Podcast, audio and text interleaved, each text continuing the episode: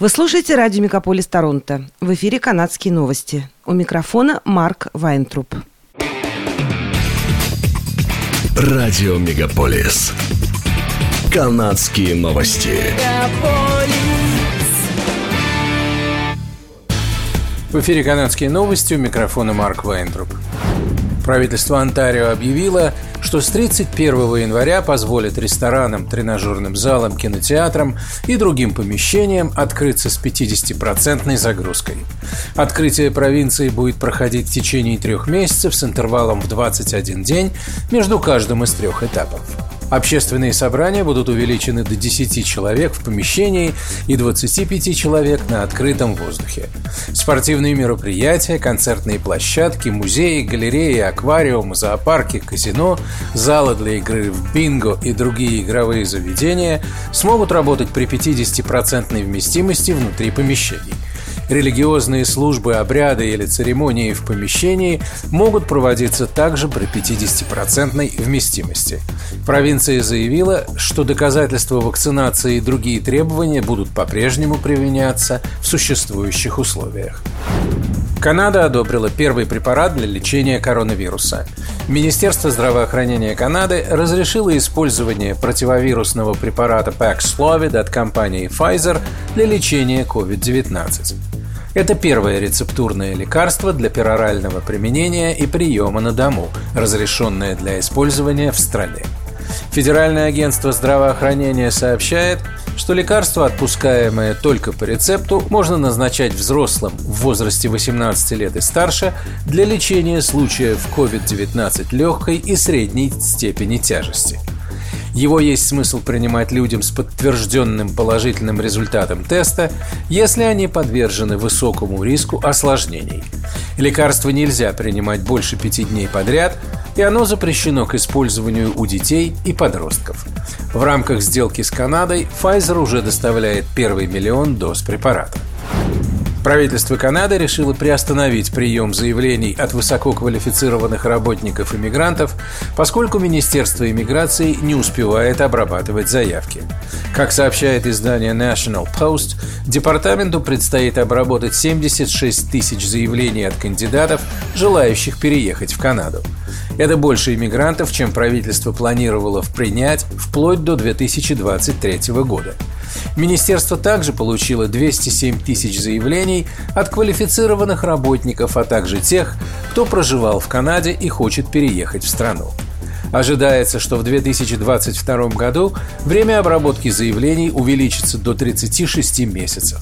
В прошлом году правительству удалось достигнуть иммиграционных целей. Оно выдавало вид на жительство студентам, а также тем, кто находился в стране по временным разрешениям. Министерство иммиграции занимается также переселением в Канаду беженцев из Афганистана.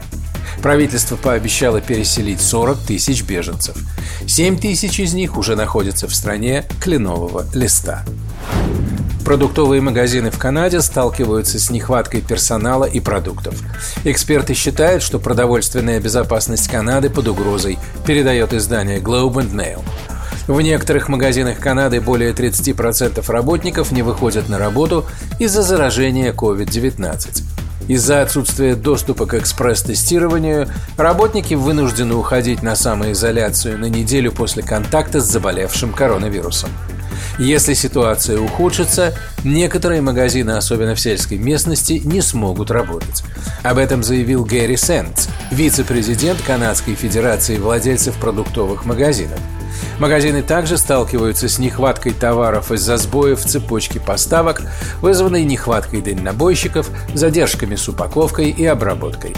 Даже временные проблемы, такие как непогода, могут вызвать задержки и дефицит. Нехватка водителей грузовиков, вызванная новыми требованиями в отношении вакцинации, вызывает задержки поставок фруктов и овощей из Калифорнии.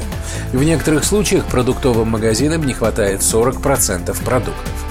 В магазинах ощущается дефицит хлопьев, супов и чистящих средств. С 1 февраля этого года один из крупнейших производителей хлеба и хлебобулочных изделий, компания Western Foods, повышает цены на свою продукцию в среднем на 17%. Объясняется это сложностями, с которыми сталкиваются сегодня производители. От климатических катастроф, повышающих стоимость сырья, до выросших цен на горючее и завалов неотправленных грузах в портах.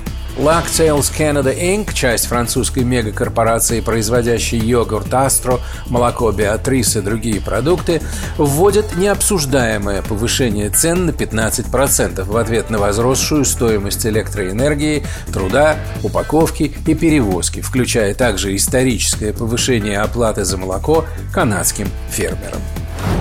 Городской совет Миссисаги единогласно проголосовал за предложение не рассматривать вопрос о переименовании улицы Дандас, пишет портал Russian Week.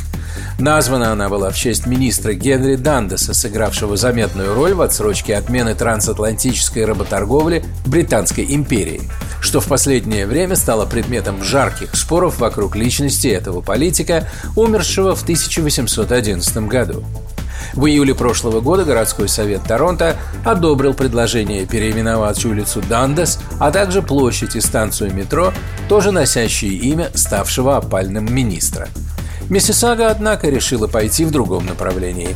В качестве аргументов против переименования депутаты Горсовета упомянули такие факторы, как интерпретация истории через призму современности, затраты и уровень поддержки сообщества. Нет лучшего способа начать день, чем с чашечки горячего кофе. В новом кафе в Торонто всю следующую неделю кофе для посетителей будет бесплатным.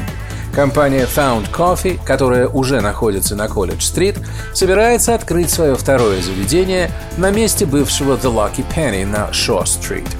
В минималистической кофейне будут готовить как классические виды кофе, так и кофе, приготовленный по авторскому рецепту.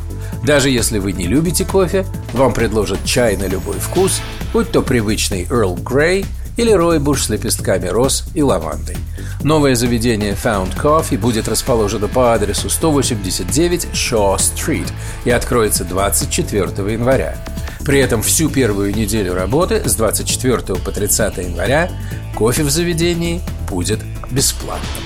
Это были канадские новости. С вами был Марк Вайнтроп. Оставайтесь с нами, не переключайтесь. Берегите себя и друг друга.